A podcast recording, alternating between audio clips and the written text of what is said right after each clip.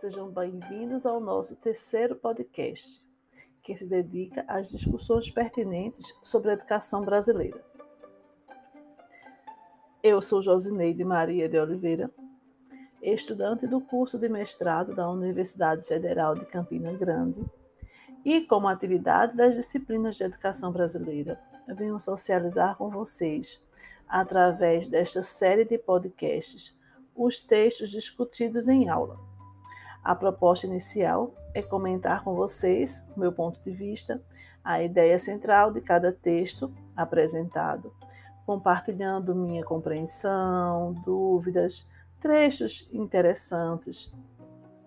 Então, se você quer compreender um pouco mais sobre o processo evolutivo da educação brasileira, não deixe de assistir aos nossos podcasts. E se você gostou ou não, se quiser contribuir com seus conhecimentos, deixar algum comentário, alguma crítica, faça isso, que também será discutido no próximo podcast.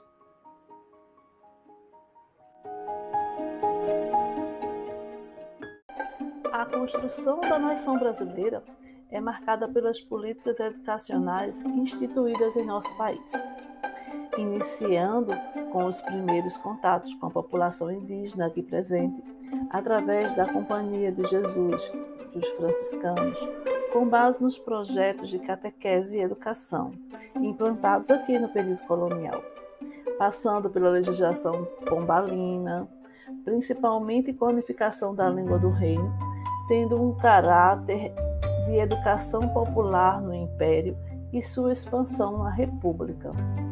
O podcast de hoje visa analisar a política educacional implantada no Brasil durante o período compreendido como Brasil Império, tendo como foco as legislações educacionais instituídas e suas repercussões na sociedade brasileira, ainda em construção. Os textos bases discutidos em sala de aula e socializados aqui nesse podcast são de Súria Pombo Aronovich Barros, intitulado de Graciliano Fordino Lordan, um professor de cor na Paraíba do Norte, presente na Revista Brasileira de História da Educação.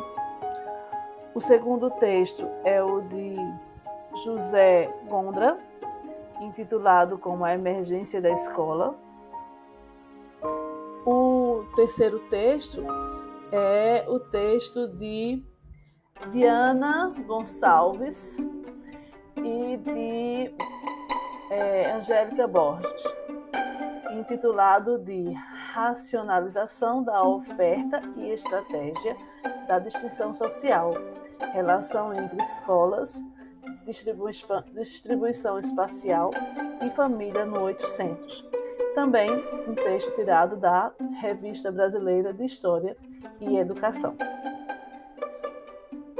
Os três textos concentram-se no Brasil nos anos 800, considerando um dos séculos mais cheios, devido à grande quantidade de acontecimentos decisivos neles registrados, principalmente no que diz respeito à educação, que se configurou como um projeto político disputado pelos interesses das classes sociais. A rigor, não é a classe hegemônica que colocava em vigor seu projeto educacional, apresentando como um consenso para o ideal de nação. Desse modo, é possível inferir que a educação escolar era atrelada a interesses ideológicos, mantendo o modelo educacional elitizado distante da grande maioria da população e dos interesses do país.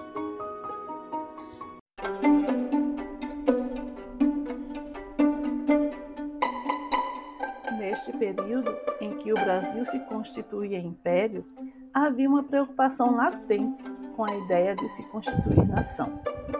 Essa questão estava bastante atrelada às noções de modernização, civilidade e para termos essas características e não sermos inferiorizados em relação à Europa, a educação vai ser o ponto crucial para que isso aconteça. Por isso, esse período é marcado por grandes reformas na legislação, como, por exemplo, a de Couto Ferraz, retratada por José Gondra em seu texto. Angélica Borges e Diana Vidal também trazem suas contribuições, principalmente acerca das distribuições da escola. Elas levam em consideração as tensões entre a racionalização estatística, a arte administrativa do Estado e os mecanismos de distinção e seleção constituídos pelos grupos sociais, como forma de sobrevivência e promoção social. As fontes que elas trazem para a elaboração de seus textos são as leis de ensino de 1827, no provincial, a lei de número 34, de 16 de março de 1846, de São Paulo, no âmbito cidade-capital, e o regulamento das instruções primárias e secundárias da Corte de 1854.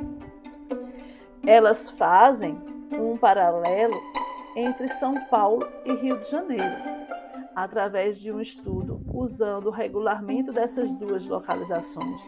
Procura nos mostrar como aconteceu a criação e a distribuição das escolas nessas duas províncias estabelecendo uma relação entre as três reformas educacionais e buscando ver o que elas têm de semelhante e o que elas têm de diferente no modelo de educação que cada uma delas faz para o povo.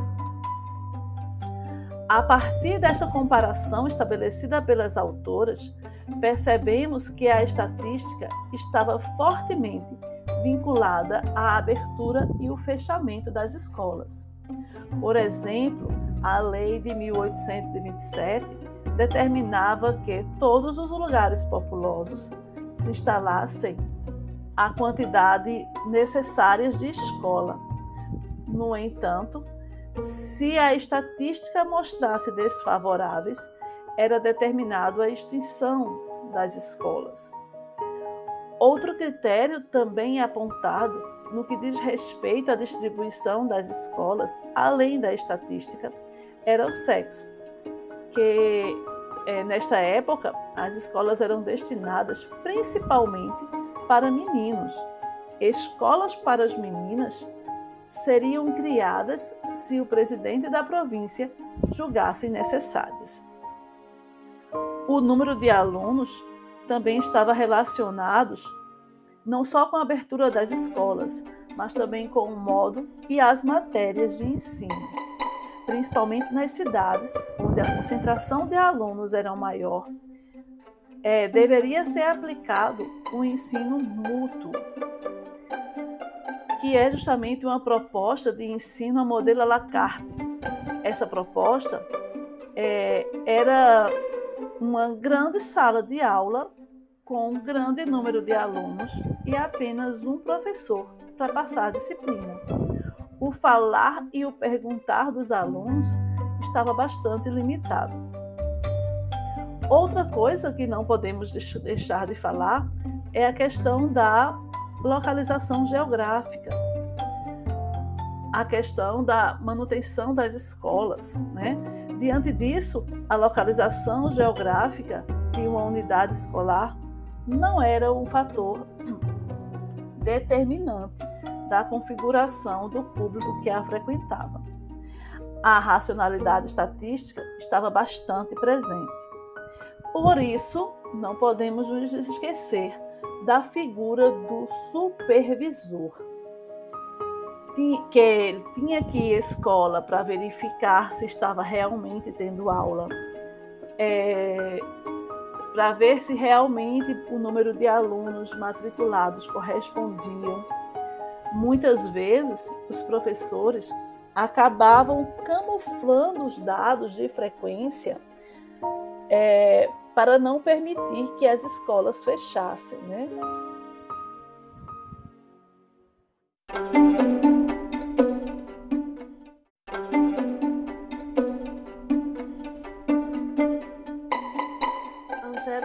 Borges e Diana Gonçalves Deixa claro essa flexibilidade existente quando ela cita em seu texto que, abre aspas, para tanto, era preciso assegurar a frequência dos alunos, ou, nas situações mais complicadas, mascarar dados, criar subterfúgios, assumir posturas coniventes com a irregularidade relacionada à produção de dados de matrícula e de frequência minimamente aceitáveis naquele contexto.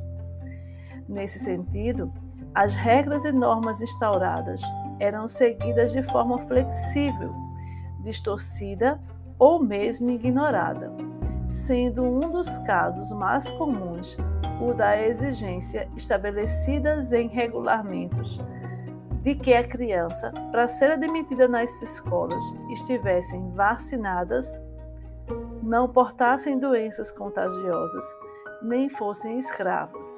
Fecha aspas.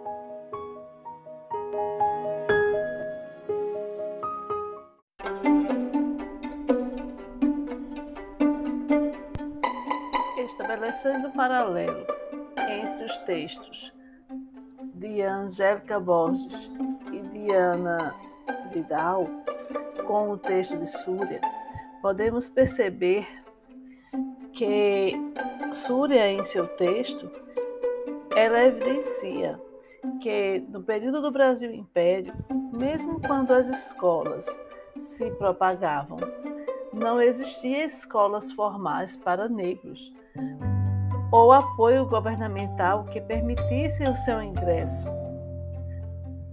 No entanto, é, mesmo a educação sendo negada aos escravizados, as formas de resistência dos negros se tornaram fartas, já que se verifica a existência de negros que se destacaram na educação.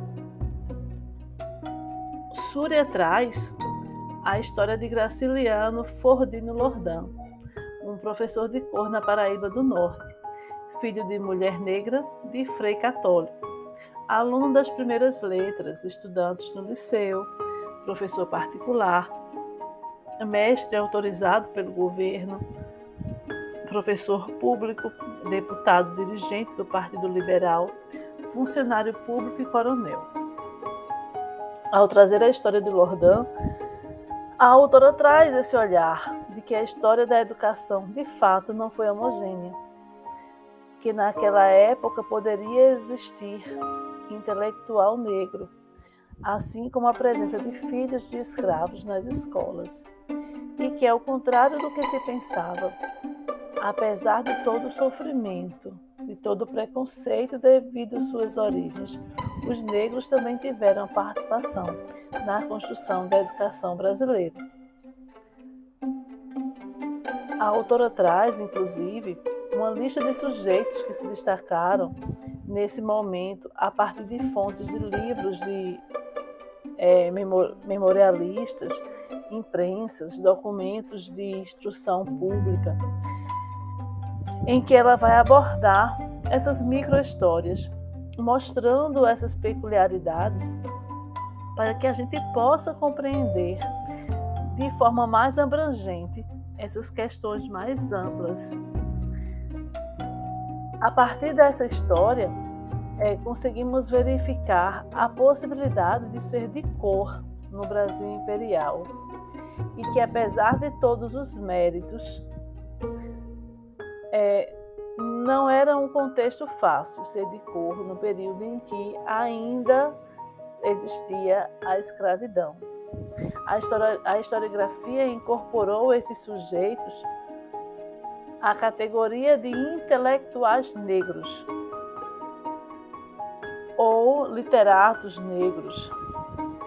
Mesmo se destacando, a cor ela sempre fez presente em suas descrições. A autora cita exemplos de vários, de alguns negros que também se destacaram, como Lordão, e que são retratados como homem de boa estatura, mais de cor, dotado de superinteligência, mas mestiço no sangue, mulato de superior inteligência. Era assim que se retratavam as pessoas negras que tinham conhecimento, uma sabedoria mais avançada. É, nós podemos observar aí que o preconceito pela cor e os traços de sua intolerância e um olhar discriminatório que existia dificultava e muito a separação entre a capacidade do sujeito, entre seus talentos e sua cor. Vale lembrar que a educação se constituiu como uma importante ferramenta para a formação do tipo de sociedade.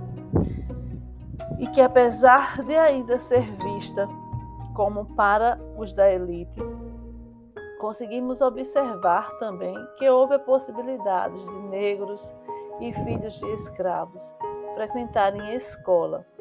Com isso, era uma regra, mas nos ajudava, mas nos ajuda a quebrar esse olhar é, de que era impossível isso naquela época. E que a educação também pode ser vista como uma forma de mudar de vida.